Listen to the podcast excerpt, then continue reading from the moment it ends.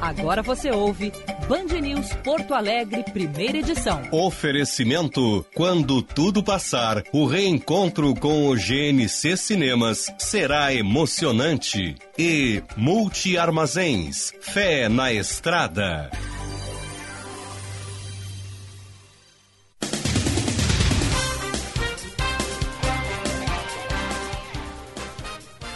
Bom dia, está no ar mais uma edição do Band News Porto Alegre. A partir de agora, ponta a ponta, Brasil, Estados Unidos.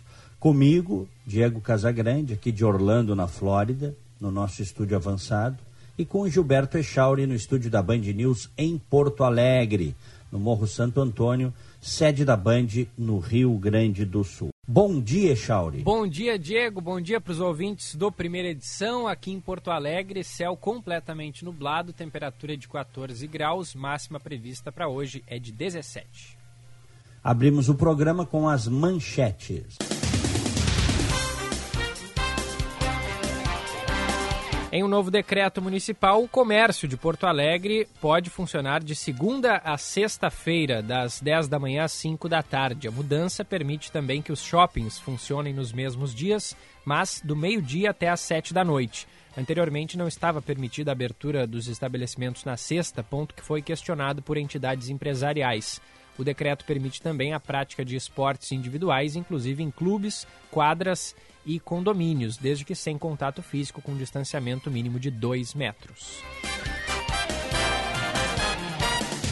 A Universidade Federal de Pelotas retoma na semana que vem a pesquisa nacional de prevalência da Covid-19. Realização da quarta fase de coleta será entre os dias 27 e 30 de agosto.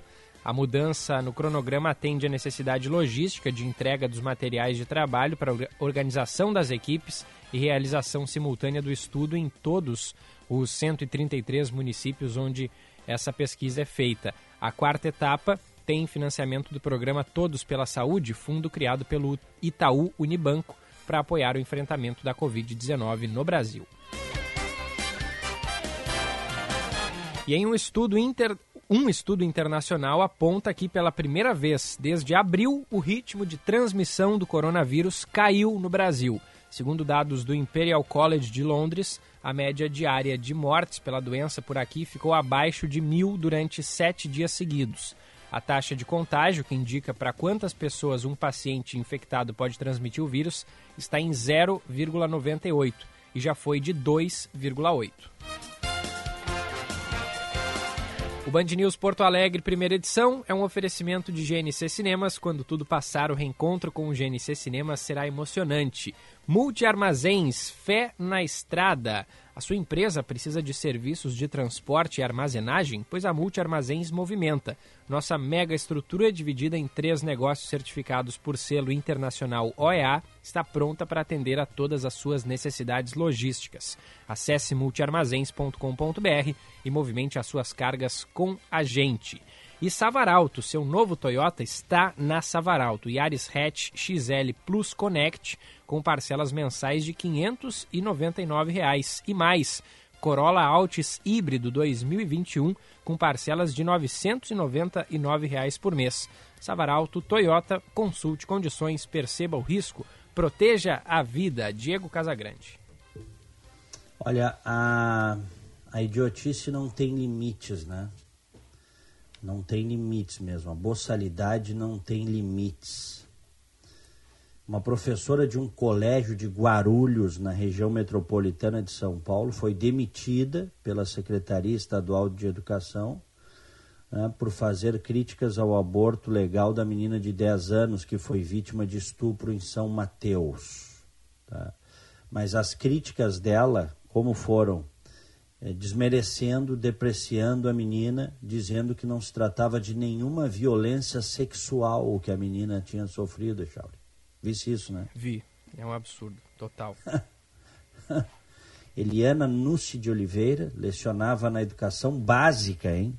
Educação básica, da Escola Estadual Professor Frederico Brotero e Escola Estadual Fábio Fanucchi, minimizou a violência sofrida pela criança em comentários no Facebook.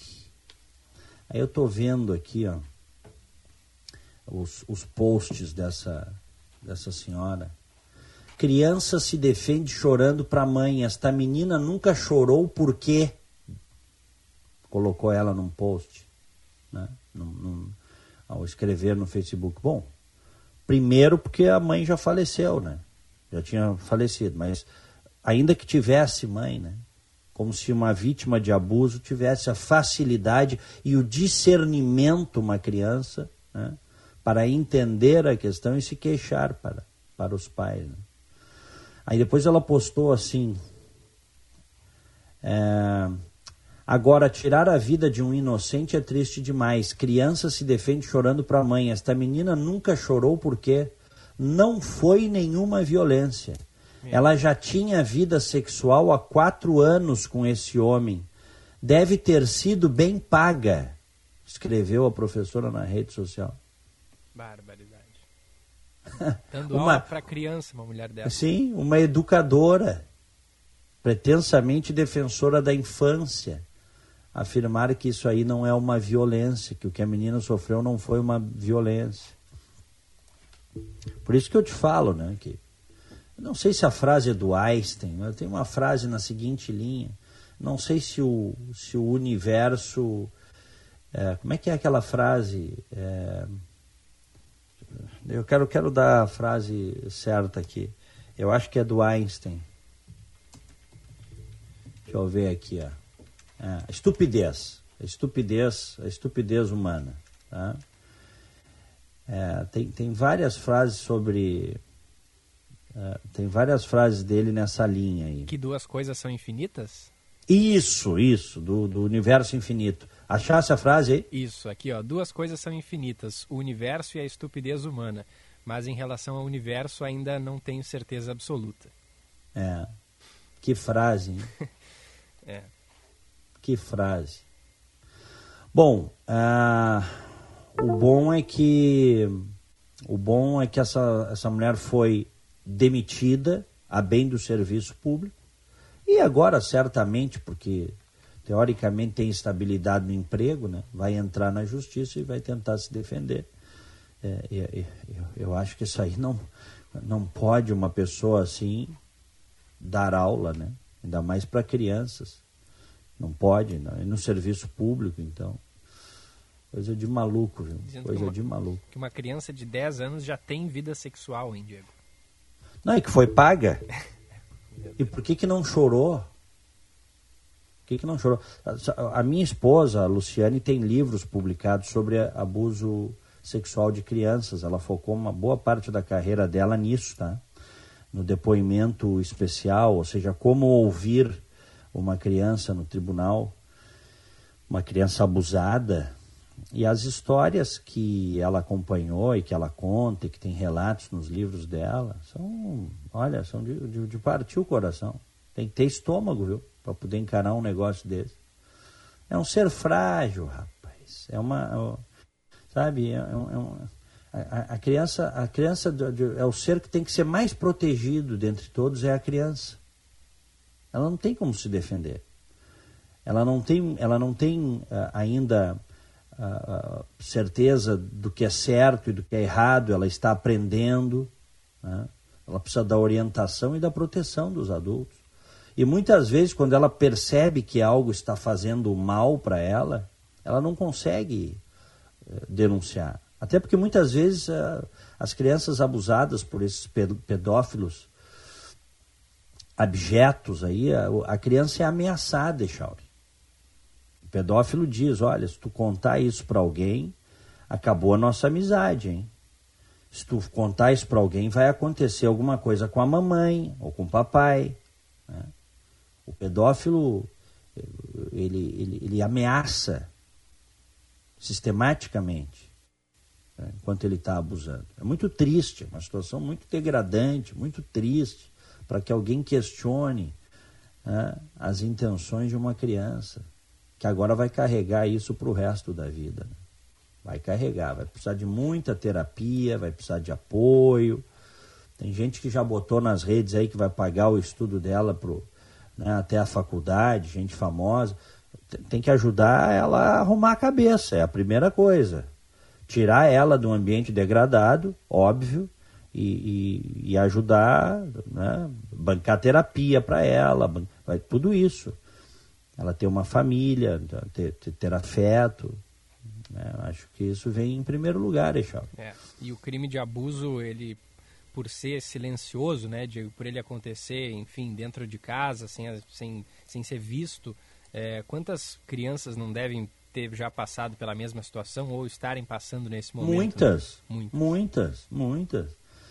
E o abuso é aquela história que a gente sabe. O abuso muitas vezes acontece, é, ele ocorre é, por, por pessoas que, que se valem da proximidade, familiares, parentes. né? Tem, tem casos aí que, que- que o pai, acredite se quiser, o pai abusa. Ah, Até não sei se é o mais comum, até acho que não é o mais comum. O mais comum é um tio ou um, um familiar. Mas é uma situação muito triste. É muito triste. Eu, uma vez, lá no início da minha carreira, nos 90, fiz uma reportagem sobre isso. Caso de um pedófilo numa escolinha. Um, professor, um professor de uma escola pré-primária, né, uma pré-escola, é, tocava nas menininhas. Tocava, até que uma menininha chegou em casa, né, assada, assadinha, e mostrou para a mãe. Crianças de 4, 4, 5 aninhos. Mostrou para a mãe, a mãe, mas o que, que é isso? E, e a menina ah, não dava muita importância, porque às vezes a, a criança nem sabe do que se trata, não percebe. Claro, Aí daqui a pouco. entende nada sobre É, isso, né? daqui a pouco a menina contou, não, é o tio. O tio o quê? A mãe enlouqueceu, né? O tio o quê? Não, é o tio que bota no colinho e, e, e brinca, brinca, não sei o quê, pá, pá, pá. Óbvio, o cara foi preso, né? O sujeito foi preso, abjeto, doente, perverso. né? Eu fiz a reportagem me lembro que eu tive que depois, inclusive, depor, porque eu fiz entrevista com ele, que não foi ao ar, né? Mas eu, como jovem repórter, ele estava preso, tentei entrevista, eh, fiz a entrevista, depois não botamos no ar a entrevista. Me lembro que a minha chefe, a Lígia, eu e a Lígia Tricô entramos dentro da ilha de edição, lá na, na TV, na TV Com, que era junto com a RBS TV. E a Lígia, eu e a Lígia, de cortar o coração, né? E a Lígia disse assim, isso aqui não vai pro ar de jeito nenhum, de jeito nenhum. E eu, jovem repórter, disse, ah, mas como que não vai? Pô, consegui a entrevista, blá, blá, blá, blá, aqueles, aquela conversa de- do jovem impetuoso, né? E ela estava certa, não pode botar no ar um troço desse. Minha querida Lígia Tricô, grande chefe que eu tive, me ensinou muito no jornalismo. Um beijo para ela. E ela disse: Isso não vai pro ar de jeito nenhum. E a gente sofrendo dentro da ilha de edição, porque você vendo, né? O cara narrando as coisas. E outra, a, a, a- perversidade. Os caras nunca acham que estão errados, viu? Eles nunca se arrependem, viu, Ixal? Pelo contrário, eles até acham que são vítimas de uma perseguição da sociedade, que a sociedade não entende. Porque na cabeça deles, adultos se relacionarem sexualmente com crianças é uma coisa normal na cabeça deles. Tá? E como eu já vi em várias reportagens, esse cara também veio com uma conversa de que os gregos, porque na Grécia Antiga, porque os professores no liceu ensinavam sexo para as crianças, eles se agarram a essas coisas, entendeu? Então aí eles se sentem perseguidos, é uma coisa. Cara, é de embrulhar o estômago. Embrulha, embrulha o estômago mesmo. Aí depois eu até fui depor, fui convocado para depor no processo contra este, contra este sujeito, né? Que foi preso, foi preso e foi condenado. né? Enfim. Até Bom, nesse, né, só para não passar o assunto, Diego, o nosso Ah. ouvinte Wilton Bandeira mandou aqui pra gente uma reportagem é, dizendo que de, de um padre. é, eu não, não abri aqui a reportagem, mas eu estou lendo a manchete. O padre diz: é, tem criança que não é inocente. Enfatiza padre sobre menor de 10 anos estuprada. Disse agora isso? É uma reportagem que. Eu, eu vou, vou abrir aqui a É. reportagem. Tem muito. é, Outra coisa que a gente sabe, né? Tem muito padre pedófilo, né? Isso aí a história já mostrou, É, né? já vários Padre, padres da Igreja Católica, tem pastores, Óbvio, não vamos generalizar, não são todos, mas tem bastante. É, um padre, a história já mostrou. Um padre de Carlinda, no, em, no, no Mato Grosso. Uhum. É, afirmando aqui que a menina de 10 anos, vítima de estupro, é, enfim, tem um termo aqui que não vou nem, nem, nem citar porque é tão baixo, é tão. É, olha, é, como, é, é, como tu disseste, Diego, a, ignorância, a perversidade humana, assim, ela não, não, não tem limites mesmo. É, esse, eu, eu até, eu até, esse padre, de certo, de alguma forma, ele está justificando, é isso? Sim, uhum, dizendo que a criança, é, tem, tem criança que, que gosta, não é esse o termo, né? Mas é, então é, ele tem que ser investigado, é, viu? É. E tem aqui então nome, ele tem que ser investigado, esse padre o, aí, o nome viu? dele na reportagem, tudo. Acho que as autoridades vão, vão para cima desse cara. É, né? ele tem que ser investigado, porque o cara padre, né, com todo o histórico que acontece aí, que já aconteceu, né, pedofilia na igreja, que a gente sabe, aqui tem que ser investigado, vem justificar um negócio desses. Bom, o, aqui, aqui em Winter Park, eu acho que foi no ano passado isso, Charles, em Winter Park, tá? Teve um, um pastor evangélico abusador, tá? E ele, e ele foi denunciado por vários adolescentes, crianças e adolescentes. Quando, quando surgiu o primeiro, os outros criaram coragem, começaram a falar, falar. Tinha várias denúncias contra ele. Ele cometeu, ele foi preso, foi preso, pagou uma fiança, foi solto para responder o processo em liberdade e cometeu suicídio. Aqui, em Winter Park, que é em Orlando. É, que loucura. Então, é, então essas coisas acontecem no mundo todo no mundo todo.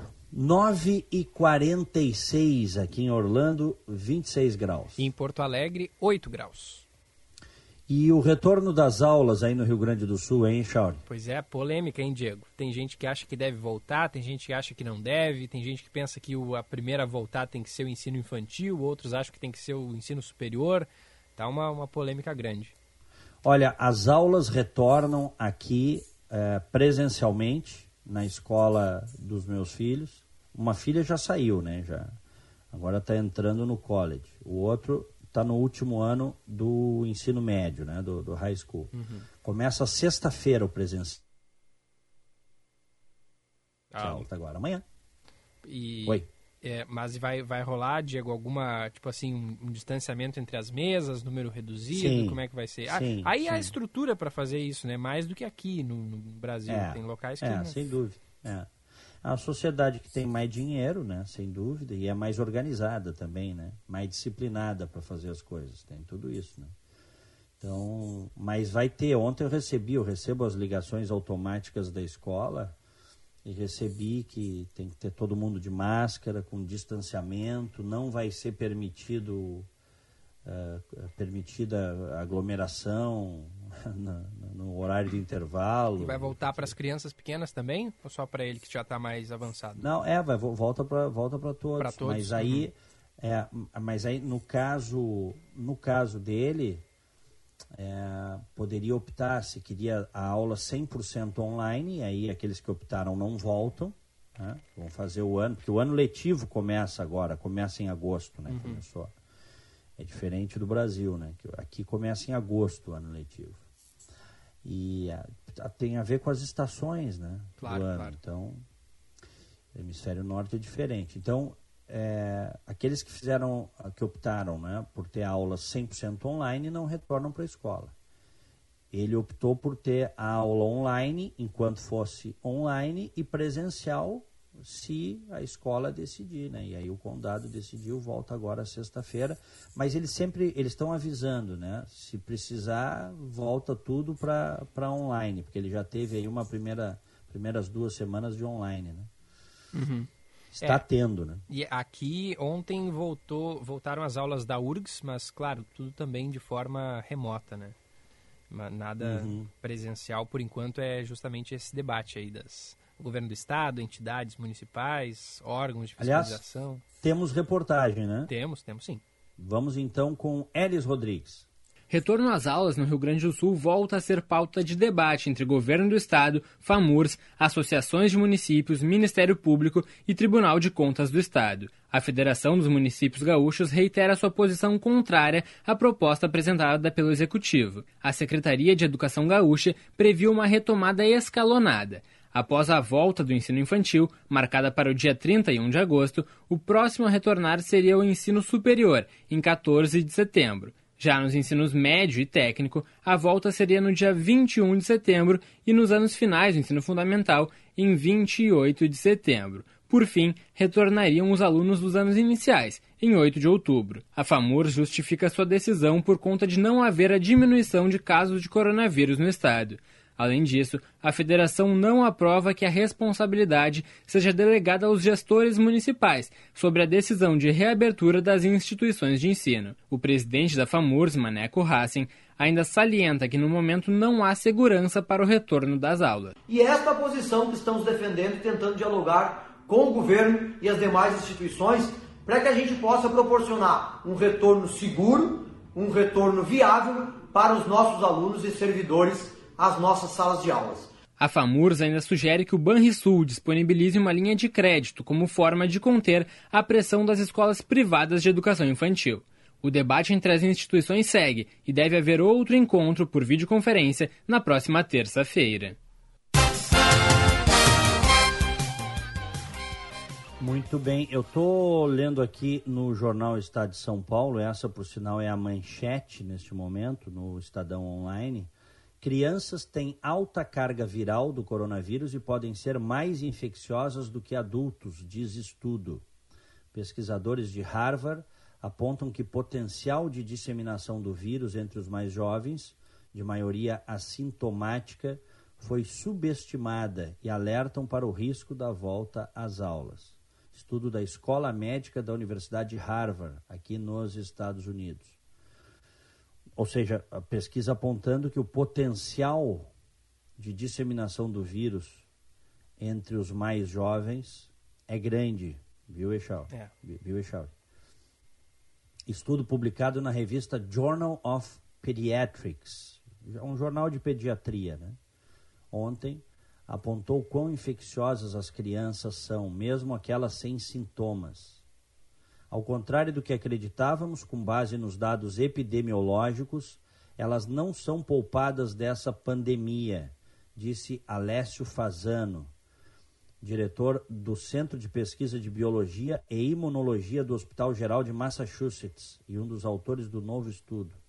A pesquisa envolveu 192 pessoas com idades entre 0 e 22 anos, que estavam em unidades de atendimento de urgência por suspeita de Covid-19. 49 deles, um quarto do total, testaram positivo para o vírus. Outros 18 foram incluídos no estudo após serem diagnosticados com síndrome inflamatória multissistêmica, uma doença grave relacionada à Covid que pode se desenvolver várias semanas após a infecção.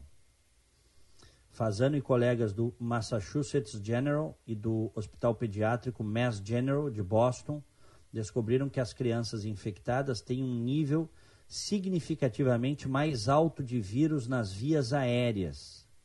Esta parte do corpo é um dos principais vetores de transmissão. Isso do que adultos hospitalizados em UTI. Os altos níveis virais foram encontrados em bebês e adultos jovens embora a maioria dos participantes tivesse entre 11 e 17 anos. Os autores sugerem que outros cientistas se equivocaram ao analisar a evolução epidemiológica da pandemia sob a perspectiva sintomática da doença. Acreditava-se, e aí vai, aqui tem mais detalhes técnicos, né? Olha aqui, acreditava-se que o número reduzido de receptores do coronavírus nas crianças levaria a uma menor carga viral, mas o estudo de Harvard derruba essa ligação e alerta que elas podem ser mais contagiosas independentemente da susceptibilidade à Covid-19. Segundo Fazano, como a maioria das crianças infectadas com o coronavírus tem sintomas muito leves, elas foram amplamente negligenciadas como um grupo demográfico nos estágios iniciais da pandemia. E óbvio que este novo estudo também levanta sérias dúvidas sobre o retorno às aulas, né, Charles?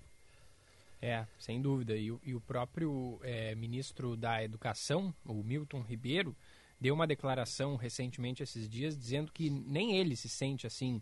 É, ele não, não, não levaria os filhos para a escola de novo nesse momento, assim. Então, poxa, uhum. se, o, se, o, ministro da Educação, né, diz isso, é, então, é, é, uma polêmica bastante grande também. Não adianta só voltar às aulas, se é o que for acontecer aqui no Rio Grande do Sul, e, e, e vai ter certamente é, pais que, mesmo com esse retorno, que não vão se sentir né, seguros para levar os filhos, justamente por essas informações aí que tu trouxe. Daqui a pouco a criança pode transmitir, ou pegar de casa, levar para um professor, ou pegar na escola, levar para casa. Então, é, é uma, uma polêmica grande.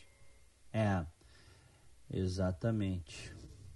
Vamos em frente. Aliás, deixa eu, deixa eu uh, trazer até a título de informação para os amigos do meu querido primo, Dr. Oswaldo da Rocha Michel, faleceu ontem de Covid-19, viu? Lutou 44 dias contra a Covid. Teve mais de um mês entubado, teve, esteve na UTI, houve a expectativa da família de que ele pudesse sair bem dessa, mas não resistiu. É meu primo irmão, tá? Dr. Oswaldo da Rocha Michel, médico. É, grande figura humana, né? Sujeito muito bacana, sempre muito alegre, sempre com uma piada.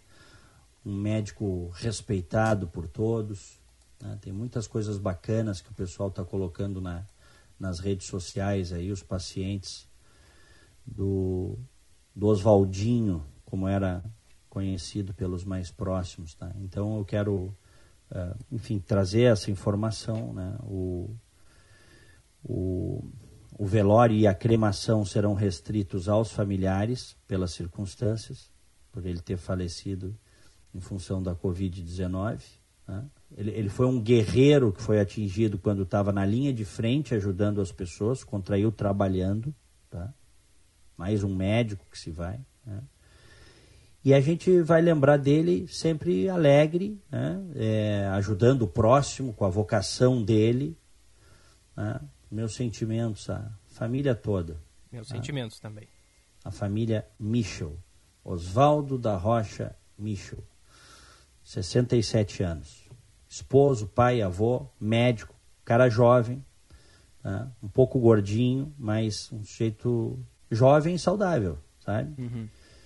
Mais uma vida levada aí pela, pela, pela Covid. Bom, vamos em frente. 9 e 57 aqui em Orlando, 27 graus. E em Porto Alegre, 9 graus. Diego, eu recebi aqui hum. uma, uma, uma mensagem é, e eu preciso trazer ela aqui para a primeira edição porque é, é, é uma, um pedido de ajuda, né? E a solidariedade uhum. aqui da, da nossa audiência certamente vai, vai ajudar. O, o primeira edição tem uma audiência bastante grande, então é bom trazer essa informação aqui. A menina Juju, ela tem um ano e cinco meses e ela tem a AMI, a atrofia muscular espinhal do tipo 1, que é a mais grave. É uma doença degenerativa aí que pode levar à morte existe um único tratamento curativo no mundo que hoje se encontra apenas aí nos Estados Unidos e que custa mais de 9 milhões de reais. Então a Juju precisa tomar essa medicação antes de completar os dois anos de idade. Ela tem aí um ano e cinco meses. Repetindo aí a família, os amigos, eles estão trabalhando na campanha Ame Juju, que é uma forma de arrecadar dinheiro de diversas formas, bingos, rifas, apadrinhamento, etc. E aí a família precisa de ajuda Qualquer doação é bem-vinda. É, compartilhar essa causa também. Até agora, eles já conseguiram arrecadar um pouco mais de 3 milhões de reais. Então, são 9. É, é, e aí, a mensagem pede aqui para a gente divulgar. É, tem o site, que é o www.amejuju.com.br e tem o perfil nas redes sociais, Instagram, Twitter, que é o arroba AmeJujuRS.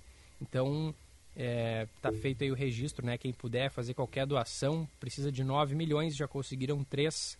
E, enfim, essa é o pedido aí para a gente ajudar a menina Juju, um ano e cinco meses, que tem a atrofia muscular espinhal. Vou repetir aqui, o site é o, é o www.amejuju.com.br e nas redes sociais o arroba amejujurs.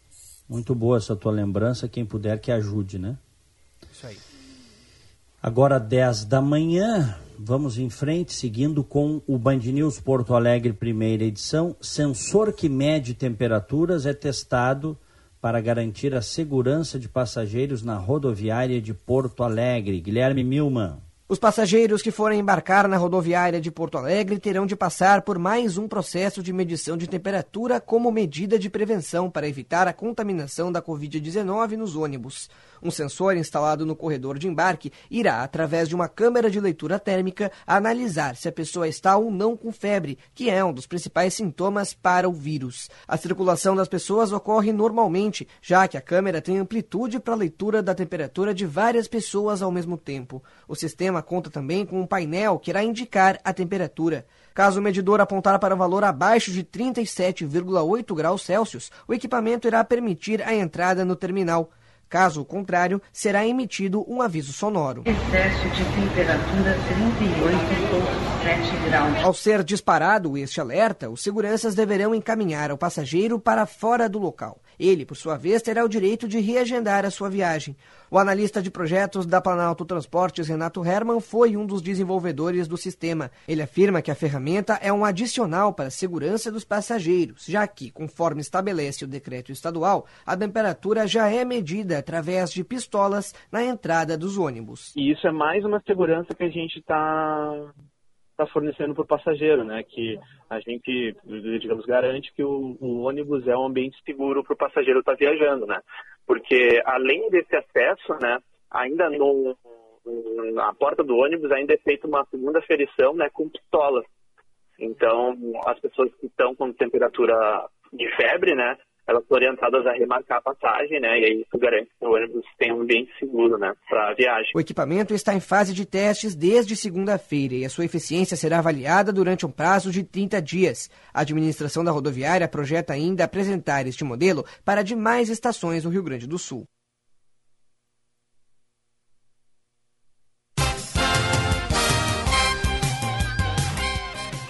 10 e 2, vamos distribuir os nossos abraços do dia.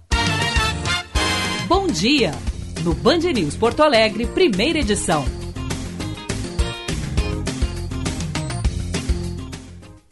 Aniversariantes de hoje, um grande abraço para Magda Verlang, parabéns para Magda, o Antônio Jesus Souza Júnior, a Lúcia Padilha Mesquita, Leonardo Maier, Gilson Stork e Larissa de Bem, todos aniversariando. Recebam o nosso carinho, o nosso abraço. Eu, eu me associo a todos. Opa, tá me ouvindo aí, Diego? Tô te ouvindo. Me associo a todos. Meu parabéns de hoje vai para o Carlos Teixeira e para o José Salvador. Parabéns a todos. Muito bem. Fazemos um rápido break e já voltamos com o Band News Porto Alegre, primeira edição. Você está ouvindo Band News Porto Alegre, primeira edição. Oferecimento: quando tudo passar, o reencontro com o GNC Cinemas será emocionante. E Multi Armazéns, fé na estrada. Drops de luxo, com Paulo Chielli. Olá, ouvintes do Drops de Luxo. Sempre lembrando que a palavra luxo vem de luz e que o setor tem como missão iluminar o caminho para outras empresas. Por isso, está sempre inovando, criando soluções disruptivas que, embora bastante ousadas às vezes, acabam desenvolvendo tendências e influenciando milhares de pessoas através do mundo. O mercado do luxo cria olhando para três situações e muito inspirado no mundo das artes. O setor olha para o passado e os atributos do luxo acabam sendo evidenciados em cada criação.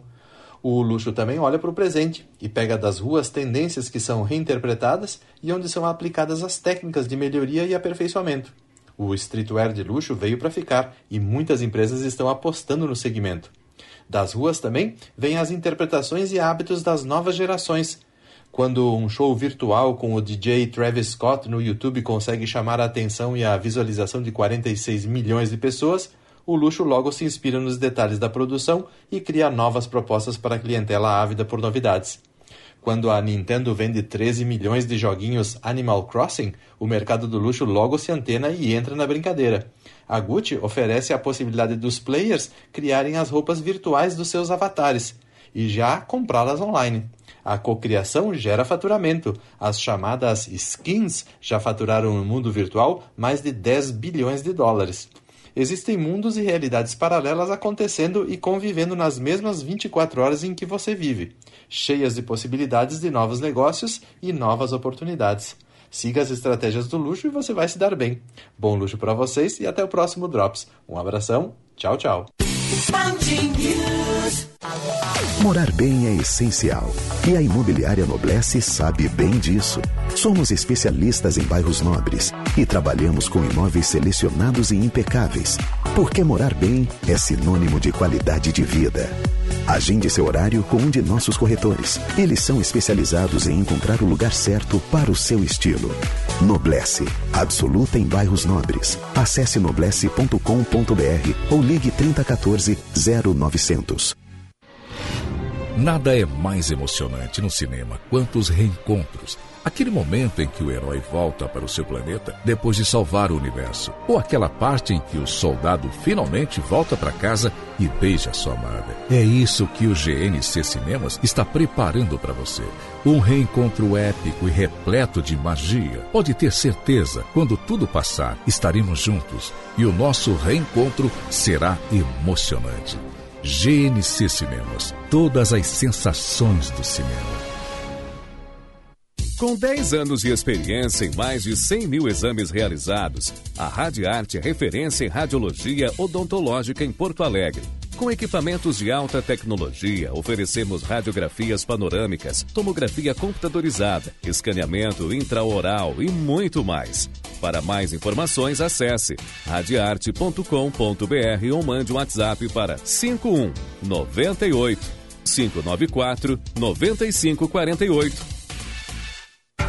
Você está ouvindo Band News Porto Alegre, primeira edição. Oferecimento: quando tudo passar, o reencontro com o GNC Cinemas será emocionante. E Multi Armazéns, fé na estrada.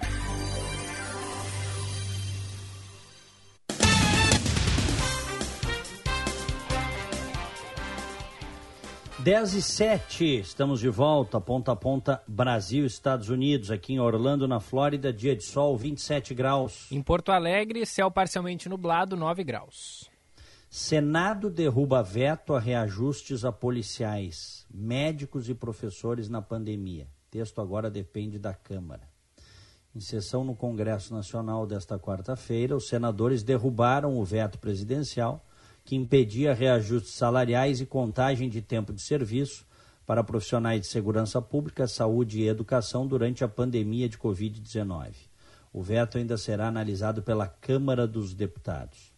Estes profissionais estão entre as exceções à proibição de reajustes e contagem de tempo de serviço público, que foi estabelecida por uma lei complementar 173 de 2020 como contrapartida ao auxílio federal de 125 bilhões para estados e municípios durante a crise sanitária.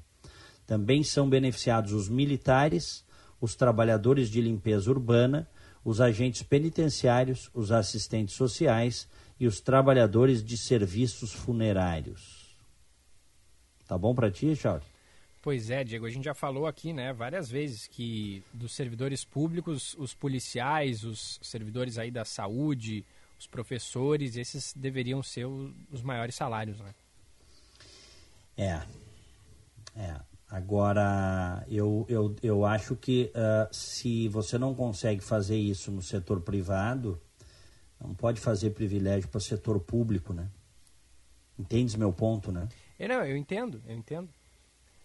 É.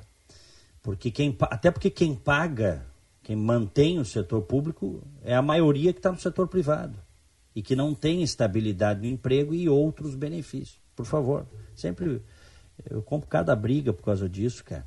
Acho que é da minha natureza, assim. Eu, eu, eu, eu, eu acho um absurdo qualquer tipo de privilégio. Né? Acho que os, os trabalhadores não podem ter privilégios, devem ser todos iguais, não podem ter privilégios por estarem embaixo do guarda-chuva do Estado. Né? Mas olha aqui, ó, senador Major Olímpio foi o primeiro a defender a derrubada do veto durante a sessão. Para ele, o congelamento de salário como contrapartida para o auxílio federativo é desnecessário, pois o setor público já terá dificuldades naturais para conceder reajustes.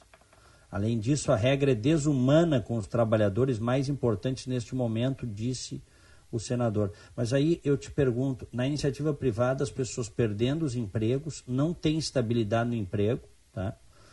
Não está nem se falando na iniciativa privada em reajuste, porque ninguém vai ter reajuste. Está se falando em manter os empregos. E a maioria não conseguiu manter. Está aí o desemprego. Aí no setor público, não apenas mantém os empregos, como concede reajuste.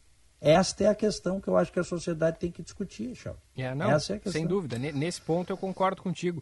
Agora, se a gente for pegar aí salários dos servidores públicos, é, tem vários outros servidores é, que não são dessas áreas que a gente citou, como da segurança, da educação e da saúde, que ganham é, bem mais né, que eles. E aí a gente até, inclusive, já, já trouxe aqui várias vezes que, é, claro, é, é preciso fazer um esforço. Todos, uh, todos os setores, o setor privado está fazendo, o setor público deve fazer também. Mas dentre esses profissionais, é, né, os servidores públicos, é, eu defendo que justamente esses aí saúde, segurança e, e educação devem ter os, os maiores salários, né? Minha opinião. E acho que tu já Sim. chegasse a manifestar Não, mas essa isso aí a gente também. concorda. É, concordamos. Isso aí a gente concorda. É. Só que para você para você pagar perdão, para você pagar melhores salários para essas categorias, para essas massas de categorias, você não pode pagar altos salários para determinados grupos específicos. Essa é a questão. Né? Então, enquanto não corrigir as distorções do sistema, não pode fazer isso. O que eu acho é o seguinte: ah, tá na linha de frente, tem que bonificar os médicos, os enfermeiros, os auxiliares de enfermagem. Eu concordo, mas aí não vamos apenas para os do serviço público, né, Chauri? É, é. Sim. o... então, então, então que o Estado crie uma forma de bonificar a todos os profissionais desta área, desse setor do público e do privado. Porque no Brasil, o privilégio acaba sendo sempre do público, cara. E é isso que eu não concordo, não vou concordar nunca. É. E, e, o exemplo mais clássico que, que a gente já trouxe, lembra ali que no final do ano, aquelas licenças é, prêmio para servidores do Tribunal de Contas, que chegavam a valores aí astronômicos, te lembras, né? Claro. É, tinha servidor aí ganhando é, qual era, lembra os valores, Diego? Mas é, é não, assim, no era... Rio Grande do Sul, no Rio Grande do Sul, os conselheiros chegava, não, chegava a 700 é, Chegava mil a 700 mil. É, Sim, isso. teve conselheiro que ganhou uma bolada de 700 mil, 600 mil, 500 isso. mil. É vergonha, vergonha. Fechar aquela porcaria lá, dentro da lei, evidentemente, né? Quem, deve, quem pode mudar isso é, é, é, o, é o parlamento, é a Assembleia. Mudar aquela porcaria, contratar com perdão da expressão, tem que contratar é, é, consultorias privadas, vai ser muito mais barato do que manter um cabidão de empregos daquele pagando 500, 600, 700 mil reais para conselheiros de um tribunal de contas né, que julga contas da, da, da, da área estatal e que caem lá, a maioria cai lá de paraquedas, ex-deputados. Caem lá pelas suas conexões políticas. Troço todo errado, tudo torto, Echauri. É errado mesmo. Temos ouvintes? Temos sim, vou Ouvinte online, na Band News FM. A Vera Tromer, bom dia. Essa professora de Guarulhos é psicopata e potencial pedófila, tanto quanto estuprador. A pergunta é: se fosse a filha dela, a opinião seria a mesma? Obrigado sempre na audiência, obrigado pela participação.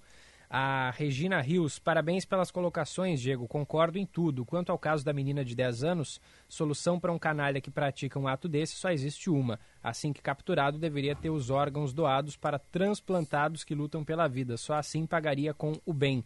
Prender não recupera, mandou a Regina Rios. O Marlon Falkenbach. É, bom dia, Guris. Bem que tu falou, Diego. Um padre nunca poderia falar isso. Será que não é fake news?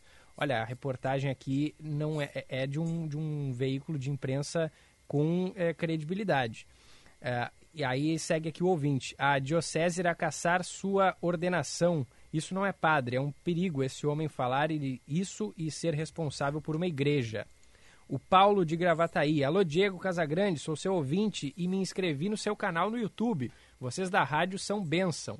Obrigado pela mensagem, Paulo. Obrigado. E, Fico feliz. E a nossa ouvinte aqui, a. Vamos ver, o nome dela, não assinou. É, mas ela participa frequentemente. Deixa eu ver que não mandou o nome aqui. Não, não mandou. Ela diz o seguinte: uma sugestão de filme para os amigos assistirem e comentarem. O Poço tem na Netflix. Já viu, Diego? Eu já vi esse. Muito bom. Não, não vi. Sobre o que, que é? Muito interessante. É, é uma cadeia diferente, né? Que uhum. imagina assim uma cadeia que é uma torre. E aí tem é, cada andar dessa torre é uma cela. E aí tem um buraco no meio, assim, que vai lá do topo até o, o, o chão. E quem está no andar mais de cima ganha comida, é, ganha, tipo assim, desce um elevador que vai passando por todos os andares, cheio de comida. Aí a, o elevador fica ali 5, 10 minutos no andar, a pessoa que está na cela de cima, evidentemente, pega ali a grande parte da comida, pega o que come o que conseguir, aí o elevador desce para o segundo andar. E aí é justamente essa a questão do filme, porque quem está no andar de baixo não consegue comer muitas vezes, porque os de cima comem e abusam, enfim. É, é interessante o filme. É um cenário, é um, é um ambiente distópico, é uma distopia?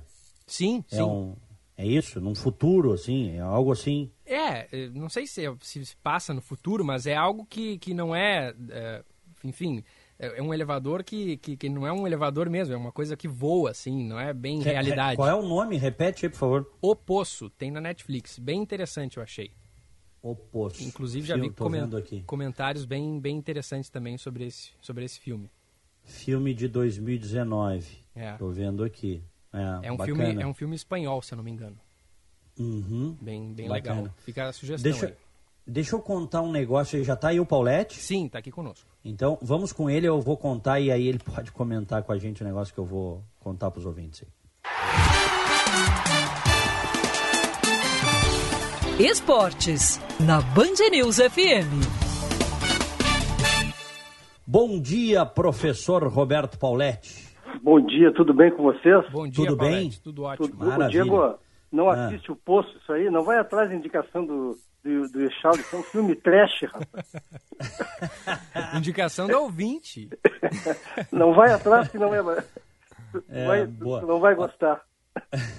Olha aqui, ó. ó. Antes de tu comentares a rodada de ontem, Paulette, deixa eu dividir uma coisa com vocês que eu botei no meu canal do YouTube ontem. Eu achei bem bacana e gravei um videozinho de seis minutos e quem quiser seguir aí é só botar Diego Casagrande, tô lá no YouTube, tá? Se inscrever lá. Eu, eu, eu fui premiado com um parafuso no pneu do, do meu carro, tá? Bah nas, nos dois pneus traseiros, para vocês terem uma ideia.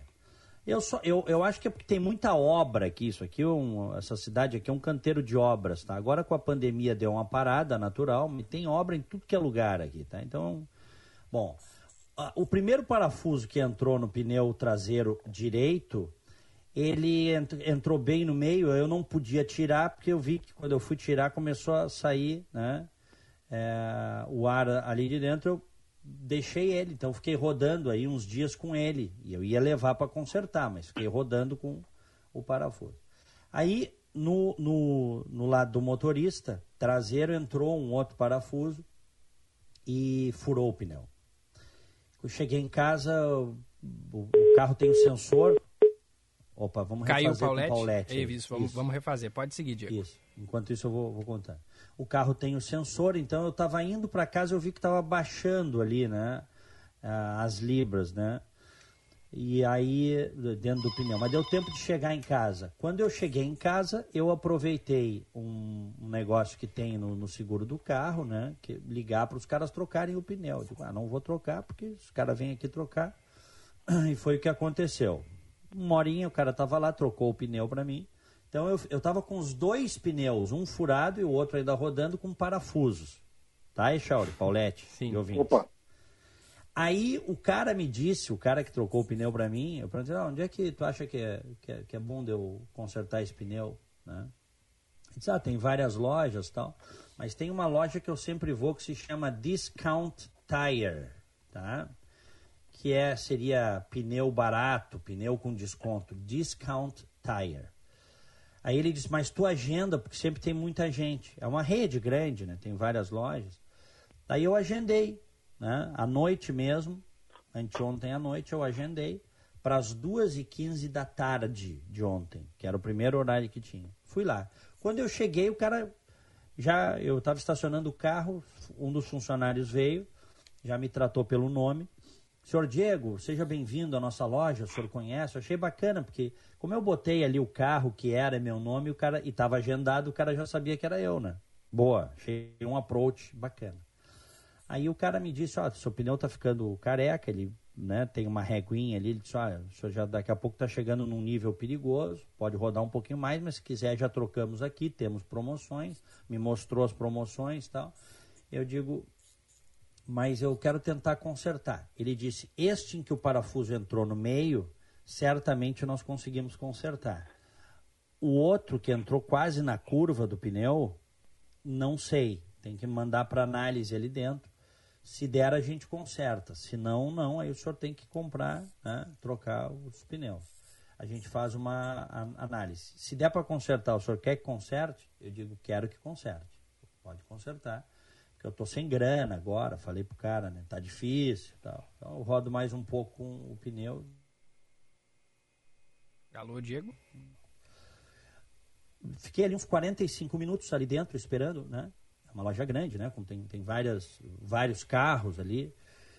45 minutos depois, o sujeito volta, trazem o meu carro. Tá pronto, senhor Diego. Tudo certo, conseguimos consertar os dois pneus. You are ready to go. You are good to go.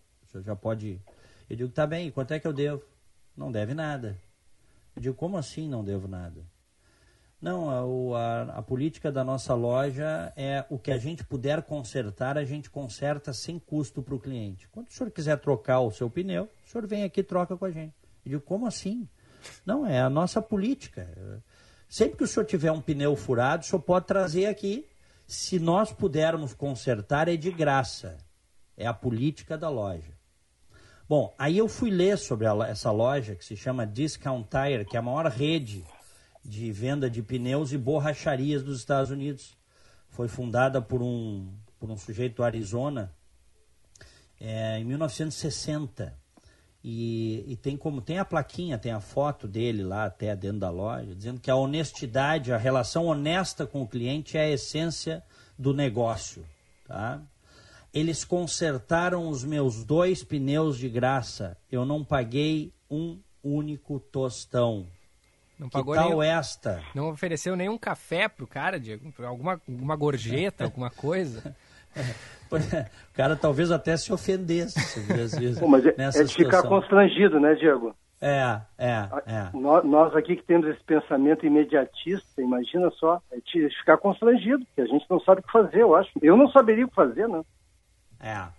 O, aí o, o fundador, eu fui ler ontem, tá? O fundador dessa loja, uh, se chama Bruce Hale, que é uma rede hoje, né? Ele morreu no ano de 2018. Ele ficou bilionário. Quando ele morreu, ele tinha uma fortuna de 5,2 bilhões de dólares. Porque a essência Nossa. do negócio que ele criou, o senhor Bruce Hale, era um negócio assim, é confiança com as pessoas. Tu não vai enrolar o cliente. Se der para consertar o pneu, nós vamos consertar e é o nosso negócio, sem custo para o cliente. Agora me digam vocês se isso não é um troço sensacional. Claro. Isso não dá para ser copiado no Brasil por algumas redes. Eu não sei. A, a gente sabe que. A gente sabe. Não riam, não riam. A gente sabe que a essência de um negócio assim, você tem que ter um elevado padrão moral para a coisa funcionar. Tanto do cliente quanto do prestador de serviço médio, né? A gente sabe. Sim. Será que um troço desse não daria certo no Brasil? Me digam. Eu acho difícil, porque eu acabei de postar no. Eu tenho um amigo em Brasília, o Renato Eli, me mandou a foto do Correio Brasilense, Diego. Ah. Senado ah. aprova aumento para os seus servidores. Tu acha É, que, eles- é- tu acha que é eles brincadeira, consertariam né? de graça o teu pneu? Não, não, não, é difícil, né? É difícil. Acho que não, né? É, é muito difícil. É muito difícil. E agora é óbvio que quando tu precisar mesmo de um serviço que é que, que a loja cobra, tu vai lá, né, Diego? Não, eu vou trocar. Eu tenho, talvez eu consiga andar mais umas duas, três mil milhas com, né? Meu carro já está com mil milhas, né? Então, é, rodei, rodei bastante, viajamos com o carro e tal. Então, é, é, eu daqui, eu tenho mais, talvez, dois, duas mil milhas para andar, duas, três mil milhas, pelo que o cara me disse. Eu vou trocar os quatro pneus lá. E olha, Diego, olha o poder, o poder do que, da, da, da mensagem que tu está passando. Eu vou todos os anos para os Estados Unidos. E eu já estou com esse nome na minha cabeça. Uhum. Olha o que representa isso também é, é, como, como marketing, como, como imagem, como marca para tu fizesse agora sem querer um, um comercial que fez bem para mim. Porque quando eu É. viajar agora, essa marca vai estar no meu top of mind. Que coisa espetacular, né? Uma empresa com base em Scottsdale, no Arizona. É, quem quiser pode botar aí Discount Tire, ah, ou, ou pode botar o nome do fundador, Bruce Hale. É um negócio realmente sensacional. Sensacional. É. Ontem até, ontem até al- algumas pessoas postaram ali no meu canal do YouTube, Diego, eu sou cliente da loja tal e quando eu preciso o pessoal ah, conserta meus pneus de graça tal. Mas eu não sei se isso é uma política divulgada da loja ou se é uma coisa para alguns clientes que já compraram lá, entendeu? Eu nunca tinha comprado nessa loja Discount Tire. E É, Deve ter um marketing para isso, né, Diego? não, claro, a política da empresa é essa, é para é cativar o cliente, me cativou mesmo. Né? Claro, até a mim. É, então, olha aqui, ó, é, em 1960 o dono da loja, esse senhor aí, Bruce Hale, ele, ele conseguiu 400 dólares em- emprestados em 1960, 400 dólares. E aí ele abriu uma loja de pneus em Ann Arbor, no Michigan. Em 1964, ele abriu a sua ah, segunda loja. Em 1970, ele já tinha sete lojas. E aí ele foi, foi, hoje é a maior de todas, tá? Em 2014, ele era o ah, duzentésimo, quadragésimo oitavo homem mais rico do planeta e o octuagésimo sétimo mais rico do mundo. Tá? É, co- Começou é uma borracharia que vende pneus fazendo conserto de graça. Olha que case para inspirar os outros, É. meus amigos. É. Olha que case, né? Claro que eu abri, né? Claro que eu abri o vídeo de ontem dizendo o seguinte: eu sei dos problemas que existem no Brasil para empreender, carga tributária, regulações, etc. Tem o nível moral também. Você precisa ter um nível moral elevado, médio da sociedade, para poder fazer um negócio em que você dá serviço de graça. Tem Tudo isso, né? Mas acho que vale como inspiração aí, vamos ver. Claro que vai, claro que vai. É. E o caminho não é tão longo, né? Se a gente quisesse trilhar esse caminho, né? É, tu vê que ele, tu vê que ele aí em, em algumas décadas fez um império, né? Pois é. É. Mas vamos lá. E a rodada de ontem, hein, Paulette? Pois olha, eu acho que foi uma boa rodada para os gaúchos. O Grêmio não tanto pelo resultado, Diego, Gilberto e amigos, mas pelo desempenho. Para quem viu o jogo, o Grêmio jogou uma excelente partida, o Grêmio merecia ter ganho, a meu ver, obviamente. Né? O Renato adotou uma estratégia que amordaçou totalmente aquele bom time do Flamengo. Aliás, como é importante um treinador. Os mesmos jogadores do Flamengo, esse ano, têm um desempenho muito menor que o ano passado. Mas o Grêmio jogou bem, teve chance, poderia ter ganho o jogo. Aí o Renato cometeu um erro, a meu ver, no segundo tempo, quando ele botou o Thiago Neves. Aí ele entregou o meio-campo para o Flamengo e o, e o se encarregou de fazer a bobagem de botar a mão numa bola que não precisava. Mas jogou bem o Grêmio. Eu creio que ele, se jogar dessa forma, ganha do Vasco. E aí voltaria do Rio com quatro pontos, que seria muito bom para uma viagem de seis pontos, como fez o Grêmio. O Grêmio pode sim ser protagonista esse ano, se quiser, se o Renato continuar fazendo o que ele fez ontem. O Internacional foi diferente. O Internacional ontem, se tivesse gente no Beira-Rio, o Eduardo Cudê seria muito vaiado ontem no primeiro tempo pela má escalação e pelo desempenho no time. O Atlético Goianense poderia até ter vencido o primeiro tempo. Agora, no segundo tempo, elogios ao Eduardo Cudê, porque mudou o time, o Internacional foi para cima, fez um gol, e depois a expulsão do Potker, que é um jogador que eu espero que tenha encerrado a carreira no Beira-Rio, arrumou o time do Internacional. Foi talento do treinador também, que botou o Galhardo botou o Edenilson e o time ganhou do fraco time do Atlético Goianiense. Agora, Paulette, eu acho um absurdo o Campeonato Brasileiro seguir nessas condições que a gente está enfrentando, pandemia. Tem que terminar agora o Campeonato Brasileiro. eu acho também, viu? Agora. Eu, gostei dessa. O Inter podia ser declarado campeão e está encerrado. Não tem por que jogar na é, pandemia. Termina agora. É, incomodação. tá bem. E o Pato, olha... Paulette, vai, vai vir o Pato ou não vai? Olha, cara, eu, o Pato é um bom jogador, é um excelente jogador, a meu ver, somaria muito no Internacional. Agora tem que ver qual é o Pato que vem. É o Pato superstar ou é o Pato jogador de futebol? Que nos últimos anos o Pato ele, ele é muito mais midiático do que desempenho dentro de campo. Como jogador, eu gostaria muito. Ele é um grande jogador, ajudaria muito o Internacional. Acho que os nossos dois times podem esse ano, viu, Diego, amigos e, Gilberto, uhum.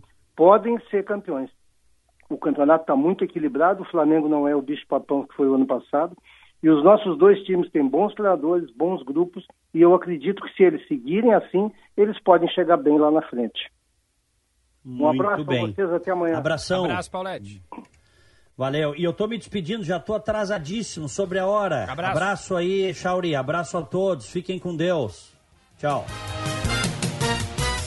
10 horas 31 minutos, por aqui seguimos até às 11 com a primeira edição desta quinta-feira.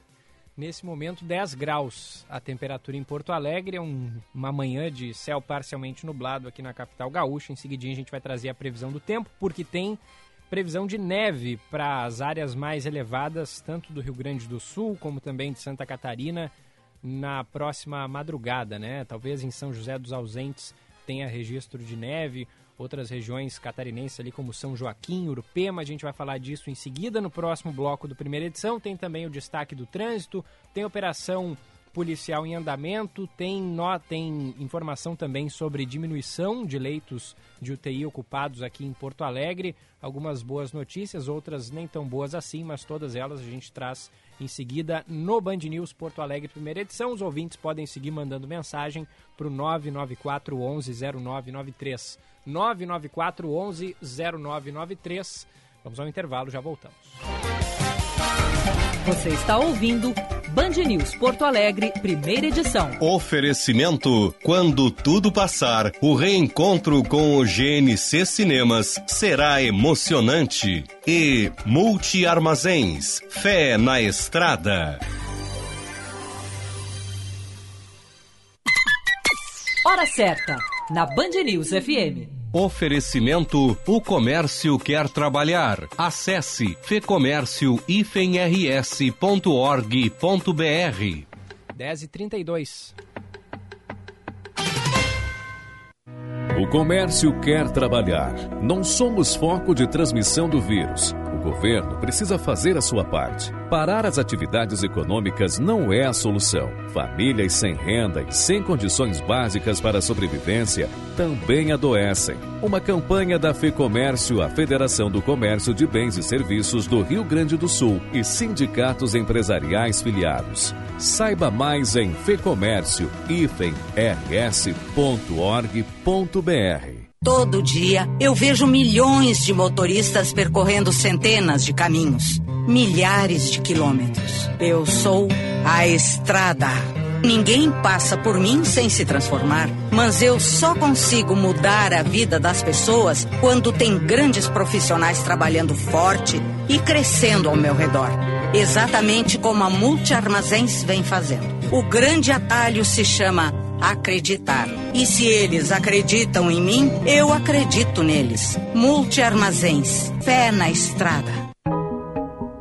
A Covid afastou muitas pessoas dos hospitais mas o Divina segue garantindo a segurança do paciente. A emergência está normal, pois casos suspeitos de Covid vão para o outro prédio. Consultas e exames são feitos com segurança. O centro obstétrico está pronto para receber as gestantes. O banco de sangue funciona por agendamento. E a cardiologia segue sem alterações. Hospital Divina Providência. Cuidado amoroso à vida. Especializado em personalizar experiências gastronômicas criativas e saborosas, o Grupo Fouet se adapta ao momento e oferece um menu delivery prático e seguro, com refeições que seguem o alto padrão de higienização na produção, além de marmitas individuais, frescas ou congeladas, com opções saudáveis, nutritivas e kits. O cardápio conta com bolos, salgados, tortas e tábuas de frios. Pedidos pelo fone 9 8023 4364 prefixo 51. Você está ouvindo Band News Porto Alegre, primeira edição. Oferecimento: quando tudo passar, o reencontro com o GNC Cinemas será emocionante. E Multi Armazéns, fé na estrada.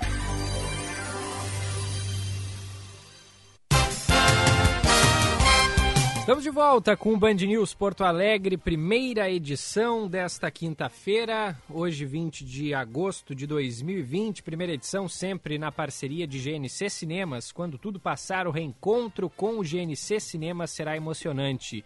E Multi Armazéns, sua empresa precisa de serviços de transporte e armazenagem? Pois a Multi Armazéns movimenta a nossa mega estrutura dividida em três negócios certificados por selo internacional OEA está pronta para atender a todas as suas necessidades logísticas. Acesse lá multiarmazéns.com.br e movimente as suas cargas com a gente. E Savaralto, seu novo Toyota está na Savaralto. Yaris Hatch XL Plus Connect com parcelas mensais de 599 reais. e mais. Corolla Altis híbrido 2021 com parcelas de 999 reais por mês. Savaralto Toyota, consulte condições. Perceba o risco, proteja a vida. Guilherme Milman chegando com informações ao vivo aqui na Band News. Alô, Milman, bom dia. Bom dia, Gilberto. Bom dia para todo mundo que está ligado aqui na Band News primeira edição. E olha, Gilberto, com registro de dois novos óbitos de profissionais da enfermagem aqui no Rio Grande do Sul nessa última semana, as entidades da área da saúde vêm reforçando a necessidade de uma testagem mais ampla nos profissionais que estão atuando na linha de frente no combate ao coronavírus. Oito técnicos de enfermagem gaúchos já perderam a vida em razão da doença. No Brasil, de acordo com o Conselho Federal de Enfermagem, as mortes de profissionais desta profissão chegam a 376, com um aumento de quase 30% em apenas um mês. Em relação ao número de casos, o estado gaúcho é o que possui o quarto maior índice do país, com 2.773 notificações enviadas ao COFEM, ficando atrás apenas de Bahia, Rio de Janeiro e do estado de São Paulo. No total, 35 mil profissionais já foram infectados. A aplicação insuficiente de testes nos hospitais tem sido a maior preocupação da categoria. O presidente do Conselho Regional de Enfermagem aqui do Rio Grande do Sul, Daniel Menezes de Souza, afirma que com uma menor aplicação de testes, muitos profissionais que se expõem à carga viral dos pacientes atuam sem saber se está contaminado. Em um momento que a gente vive, né, Gilberto, de flexibilização das atividades econômicas no Estado, a tendência, de acordo com ele, é de aumento nas contaminações e que pode prejudicar, assim, mais ainda a saúde dos trabalhadores. A flexibilização hoje na restrição da circulação, ela tem uma tendência de aumentar né, o número de casos e esses casos vão ser atendidos no serviço de saúde, ou seja, o profissional da enfermagem vai continuar ficando exposto né, por um período maior. Nós, enquanto enfermagem, estamos à disposição para atender quem precisar. Só que a gente torce para que cada vez menos né, compareçam no serviço de saúde pessoas infectadas. Então, por isso, a, essa colaboração da população é extremamente importante. Nas últimas semanas, o número de testes disponibilizados para o sistema de saúde pública tem aumentado, já que o Ministério da Saúde, por determinação do Supremo Tribunal Federal, elaborou um programa de ampliação destes equipamentos. Por isso, a preocupação agora está mais voltada para os hospitais privados e filantrópicos. Aqui no Rio Grande do Sul, o Sindicato dos Profissionais de Saúde ingressou com uma ação para que os gestores hospitalares realizem testes periódicos em todos os seus funcionários que atuam diretamente no tratamento da doença. O presidente do Sindicato Saúde Saúde Gaúcho, Júlio Geisen, afirma que tem buscado acordos com as entidades privadas e filantrópicas, com a mediação do Tribunal Regional do Trabalho na quarta região. Ele destaca o alto risco de contaminação, que é maior do que de qualquer outra categoria. Ele tem três vezes chance a mais do que um, qualquer outro é, cidadão de pegar o Covid. Então, é, a gente resolveu fazer essa campanha para testagem de todos os trabalhadores, né? E por conta disso a gente já vem aí na, no TRT tentando mediar a questão da ampliação do, da testagem e identificação das pessoas que são assintomáticas ou mesmo daquelas que estão pegando e não estão ficando todo o tempo necessário para a cura. No Brasil, o número de casos e óbitos em profissionais da saúde é mais frequente no público feminino. Dos enfermeiros e técnicos de enfermagem que vieram a óbito, 63% são mulheres. A presença é ainda maior no número de casos, onde elas representam mais de 85% do total. Volto contigo, Gilberto. Obrigado, Milman. Sem dúvida, testagem é absolutamente importante, né? No momento que a gente tem essa subnotificação muito grande, testando a gente consegue ter, obviamente, uma, uma noção maior né, da doença. É, Milman, deixa eu te perguntar uma coisa. Tá com muito frio hoje? Olha, eu achei que eu ia estar com mais, né? Eu gosto, quando tem fenômenos climáticos durante a semana, eu gosto que já na segunda-feira eu, eu, eu, já começo a conversar com meteorologistas, Sim. porque daí eu já me preparo para o restante da semana. Claro. Então, eu, psicologicamente, eu já estou meio, meio preparado. Acho que amanhã vai ser pior, viu? Mas hoje eu já passei um pouquinho de frio e tem uma vantagem, eu estou entrando uma hora depois. Né? Ah, o frio é... das 5 da manhã é pior que o frio das 6 da manhã, né, Gilberto? Sem dúvida nenhuma. Eu acho que aí há... sabemos bem, né? Não há discordância. É. Mas, sim, tá bastante frio, eu tô bem agasalhado, tô com o meu casaco mais grosso aqui. Inclusive, Gilberto, eu estou na expectativa de ver a neve nesse final de semana, porque estou de folga e vou pra serra. Coisa boa. É, vou pra serra ficar em isolamento na serra, não vou passear, né? Vou ficar na casa da minha namorada lá, então vou ver de repente se a neve aparece por lá. Que maravilha. Posso fazer até um boneco de neve, assim, e te mandar uma manda, foto. Manda, manda é. foto, manda foto, a gente divulga aqui pros ouvintes também. Isso aí. Deixa eu te dar uma boa notícia, olha aqui, ó. Um estudo internacional apontou que pela primeira vez desde abril o ritmo de transmissão por coronavírus caiu no Brasil. Segundo dados da Imperial College de Londres, a média diária das mortes pela doença aqui no sul ficou abaixo de mil durante sete dias seguidos. A taxa de contágio indica para que é, né, indica para quantas pessoas um paciente infectado pode transmitir o vírus, está nesse momento em 0,98 e olha só, já foi de 2,8. Então é uma redução significativa. E que é uma notícia melhor ainda, Guilherme. Sempre. A nossa ouvinte Jurema, ela disse aqui, ó, que quando a curva, quando a gente começasse a noticiar que a curva do, do coronavírus está começando a baixar, ela ia mandar presentes para nós. Olha aí. E ela mandou aqui, ó, não esquecido presente, a curva começando a descer e o presente segue. Ó, oh, estamos na expectativa, mas eu acho que a Jurema tem que. Eu, eu, se fosse a Jurema, esperava um pouquinho mais, porque a gente sabe que esse cenário é meio turbulento. De repente, quando a gente vê o gráfico caindo mesmo, aí a gente está aceitando presentes. Eu quero saber se, se a gente pode fazer lista de presentes em algum lugar aí, ter alguma indicação. Oh, tô precisando de um monte de coisa, agora na pandemia tô comprando menos. De repente a Jurema pode me ajudar aí, né? Ela vai, ela vai mandar presente, tu ainda quer exigir presente? Não, se ela está dizendo, ela não especificou qual presente, eu acho que eu estou no meu direito de dizer quais presentes eu quero, né? Eu, acho, eu desconfio que sejam presentes é, gastronômicos. Ó, oh, já tô, já tô aceitando. É. Já tô aceitando. Sempre vem bem, né? Sempre, sempre. Abração pra Jurema, participa sempre com a gente, ela te manda bom dia aqui também, todas as vezes que tu que tu dá o teu ar aqui na Band. Pois é, não, a Jurema é sempre uma grande presença. Saudades, né? Na, nas tuas férias eu fiquei, eu e a Jurema construímos uma, uma relação muito próxima, então eu, eu realmente senti um pouquinho, mas de vez em quando a gente ainda se fala aí pelos microfones. Querida Jurema. Valeu, Milman. Valeu, 10 Gilberto. e 43 Seguimos por aqui com os destaques do primeira edição. Sempre lembrando, participação pelo 994 11 09 93. Vamos seguir girando aqui a reportagem. Vamos até Brasília, porque os senadores apreciam vetos presidenciais e entre os tópicos os parlamentares vão decidir sobre a derrubada do veto do presidente Jair Bolsonaro ao uso de máscaras em escolas e comércios. Informações chegando de Brasília com a Natália Pazzi. Após votação por parte da Câmara, os senadores também derrubaram o veto do presidente Jair Bolsonaro ao projeto que tornou obrigatório o uso de máscara durante a pandemia em escolas, comércios e templos religiosos. Agora, o uso de máscaras em espaços públicos passa a ser obrigatório em todo o país. O objetivo do projeto é estimular o uso da proteção facial, sobretudo em locais fechados, em meio à pandemia, para evitar propagação do coronavírus. Ao sancionar a lei em julho com vetos, Bolsonaro alegou que a regra poderia ser considerada possível violação de domicílio. Os senadores também derrubaram o veto que impediu a concessão de reajustes a servidores públicos durante a pandemia. O impedimento dos reajustes foi uma contrapartida definida pelo governo para aprovar o pacote de socorro de 60 bilhões de reais a estados e municípios. Ao aprovar o pacote, o Congresso autorizou que governos locais reajustassem salários de funcionários da saúde e da segurança pública que trabalham na linha de frente do enfrentamento à Covid-19, como destacou o senador Randolph Rodrigues. E o que, é que o Estado brasileiro vai dar para eles? Vai congelar o, as licenças prêmios, o tempo para aposentadoria deles.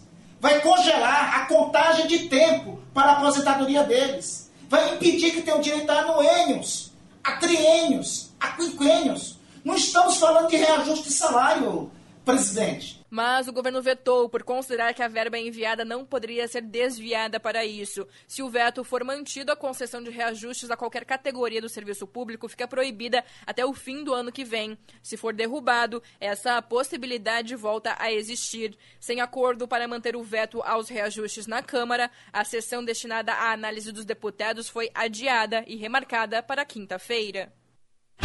Seu caminho. Destaque do trânsito chegando. Alô, Manu Fantinel. Oi, Gilberto. Situação totalmente normalizada pela BR-116. Tivemos bastante congestionamento no início desta manhã, mas agora sem retenção entre o Vale dos Sinos e os acessos à capital. Tem destaque para o túnel da Conceição. Você que vai em direção aos bairros encontra um caminhão estragado na faixa da direita. Não chega a causar congestionamento, mas fico alerta aí para quem for passar pelo trecho. Forza Máxima Fiat. Condições exclusivas para sair de Fiat Zero ou para renovar a frota. De 22 de agosto em forza.fiat.com.br ou nas concessionárias. Perceba o risco, proteja a vida. Gilberto. Valeu, Manuela. Agora 10 horas 46 minutos. Vem aí a Ana Cássia Henrich. Alma dos Negócios, com Ana Cássia Henrich.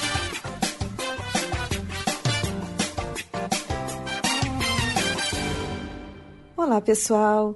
Nos dias de hoje, dos salões às cozinhas estão se transformando para se ajustar às demandas do planeta pós-pandemia. Muitas adaptações estão sendo impostas à experiência de comer fora, desde a temperatura aferida na entrada, a garçons com máscaras, toalhas e guardanapos de pano que saíram de circulação, garfos e talheres são esterilizados e embalados, cardápios consultados via celular, a conta paga por aplicativos e, claro, o álcool em gel por toda a parte. É evidente que tantas mudanças ao mesmo tempo produzem um impacto, seja nos negócios, cuja operação ficou mais cara, seja na experiência de ir em lugares tão modificados pelas circunstâncias. Mas cumprir todos esses protocolos é um exercício de cidadania obrigatório para manter o negócio vivo. Um bom dia e até amanhã.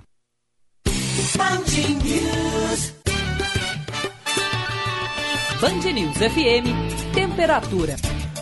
Oferecimento Cindy Lojas Porto Alegre. Inspiração para transformar o varejo. E Radiarte, Radiologia Odontológica. Acesse radiarte.com.br e conheça nossos exames. 10 graus, 2 décimos. O Cindy Lojas Porto Alegre não poderia ficar indiferente à situação global provocada pelo coronavírus. Mais do que nunca, proteger e estar ao lado dos lojistas neste momento é o nosso compromisso. Por isso, estamos colocando à sua disposição um canal de informações onde você poderá tirar dúvidas sobre acordos de trabalho, horários de funcionamento dos estabelecimentos e programas e medidas para minimizar os efeitos provocados pelo vírus no comércio, principalmente nas micro e pequenas empresas. Entre em contato pelo telefone 3025 8300 ou pelo WhatsApp no 9932 206 20. Sim de Lojas Porto Alegre inspiração para transformar e cuidar do varejo. Agora você pode fazer consultas médicas sem sair de casa com o Meu Médico Online, a plataforma de consulta virtual da Unimed Porto Alegre, que conecta você ao seu médico. Usando celular ou computador com câmera, você realiza consultas na residência com toda a segurança e continua próximo de quem cuida da sua saúde. Acesse unimed.com.br e aproveite essa facilidade. Unimed Porto Alegre. Cuidar de você. Esse é o plano.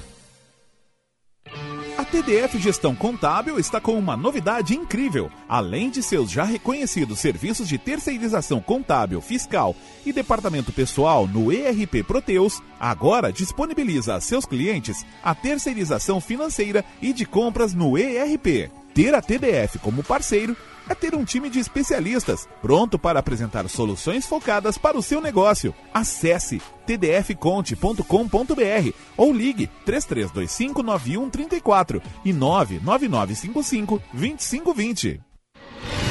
Nada é mais emocionante no cinema quanto os reencontros Aquele momento em que o herói volta para o seu planeta depois de salvar o universo. Ou aquela parte em que o soldado finalmente volta para casa e beija sua amada. É isso que o GNC Cinemas está preparando para você. Um reencontro épico e repleto de magia. Pode ter certeza, quando tudo passar, estaremos juntos e o nosso reencontro será emocionante. GNC Cinemas. Todas as sensações do cinema. Hora certa, na Band News FM. Oferecimento Savaralto Toyota, agora com atendimento digital. 10 horas e 51 minutos. Começou a Expo Savaralto Toyota. São descontos de até 25 mil reais e negociações de feira para pessoa física, CNPJ e produtor rural. Tem Hilux Diesel, Rave híbrida, SW4 e muito mais. Aproveite e escolha sua picape ou SUV da Savaralto. É só até o final do mês. Savaralto Toyota. Com atendimento presencial em Porto Alegre de segunda a quinta. Também em Canoas, Pelotas, Osório e Bagé. Perceba o risco, proteja a vida. Morar bem é essencial. E a Imobiliária Noblesse sabe bem disso. Somos especialistas em bairros nobres e trabalhamos com imóveis selecionados e impecáveis. Porque morar bem é sinônimo de qualidade de vida. Agende seu horário com um de nossos corretores. Eles são especializados em encontrar o lugar certo para o seu estilo.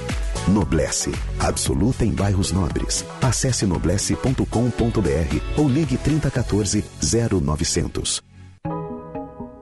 A Covid afastou muitas pessoas dos hospitais, mas o Divina segue garantindo a segurança do paciente. A emergência está normal, pois casos suspeitos de Covid vão para o outro prédio. Consultas e exames são feitos com segurança. O centro obstétrico está pronto para receber as gestantes. O banco de sangue funciona por agendamento. E a cardiologia segue sem alterações. Hospital Divina Providência. Cuidado amoroso à vida.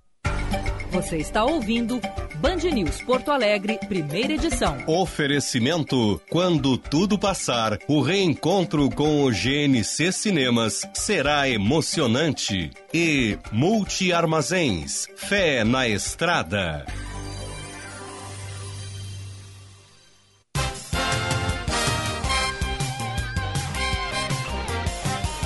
10 horas e 52 minutos, 10 graus a temperatura em Porto Alegre. Estamos de volta com a primeira edição. Olha só, o número de internações de pacientes contaminados por coronavírus em leitos de UTI apresentou leve queda no sistema de saúde de Porto Alegre. Segundo a Secretaria Municipal da Saúde, 316 unidades de terapia intensiva de, destinadas a tratamento da doença estão ocupadas nesse momento. Há uma semana, esse número era de 342.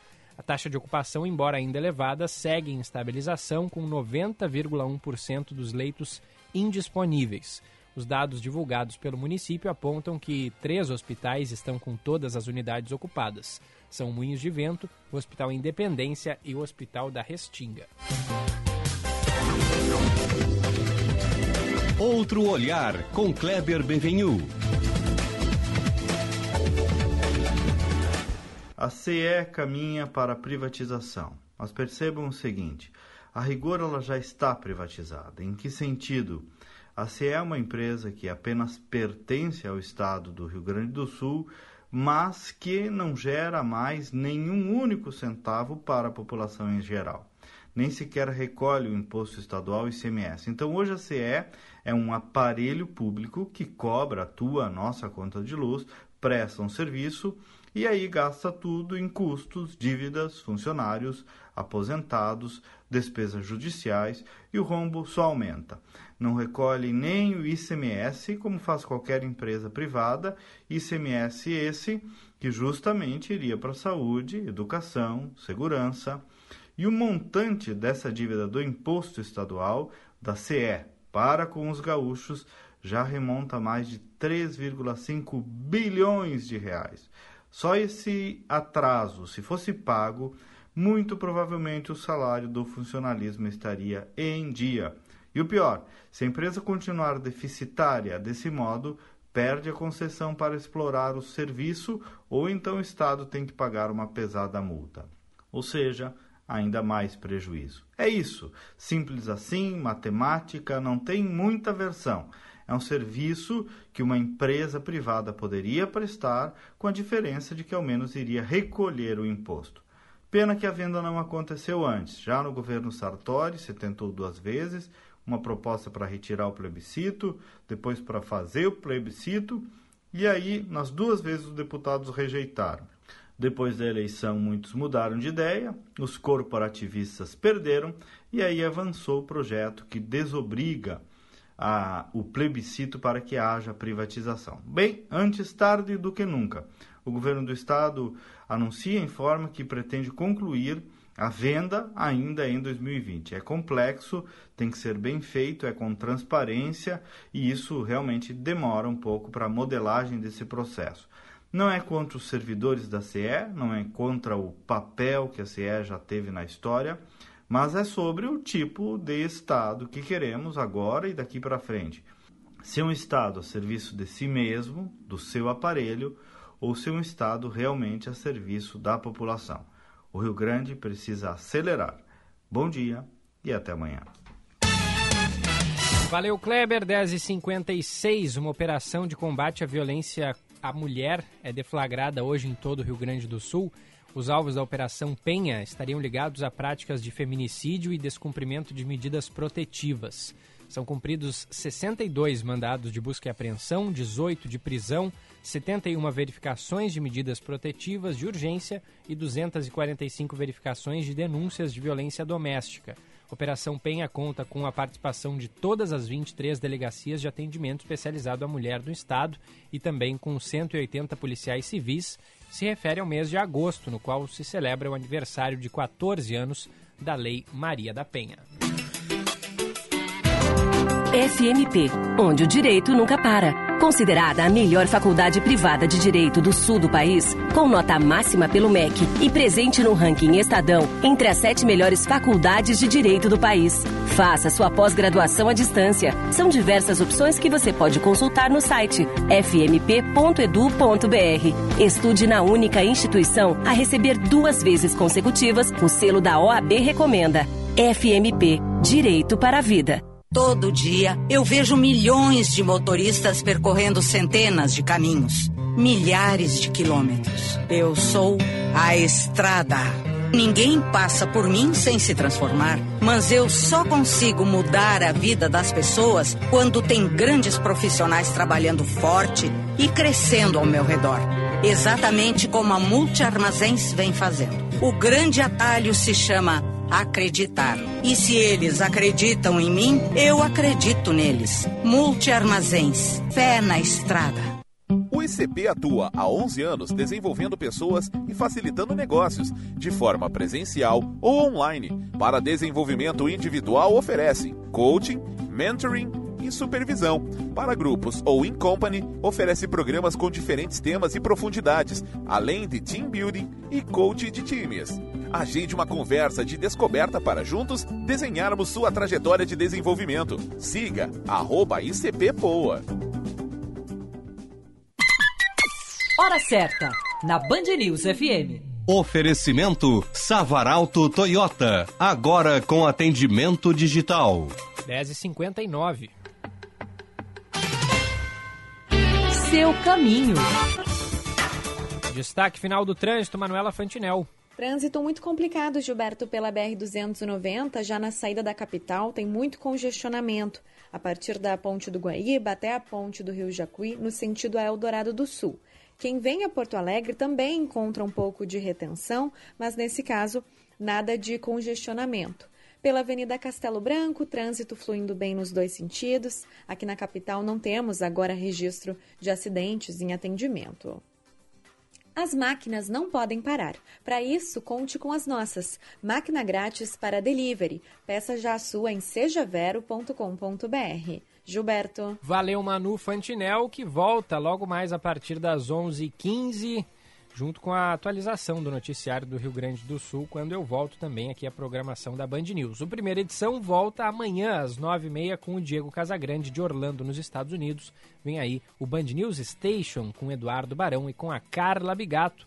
Muito obrigado pela sua audiência. Tenha uma ótima quinta-feira. Você ouviu Band News Porto Alegre, primeira edição. Oferecimento: quando tudo passar, o reencontro com o GNC Cinemas será emocionante. E Multi Armazéns, fé na estrada.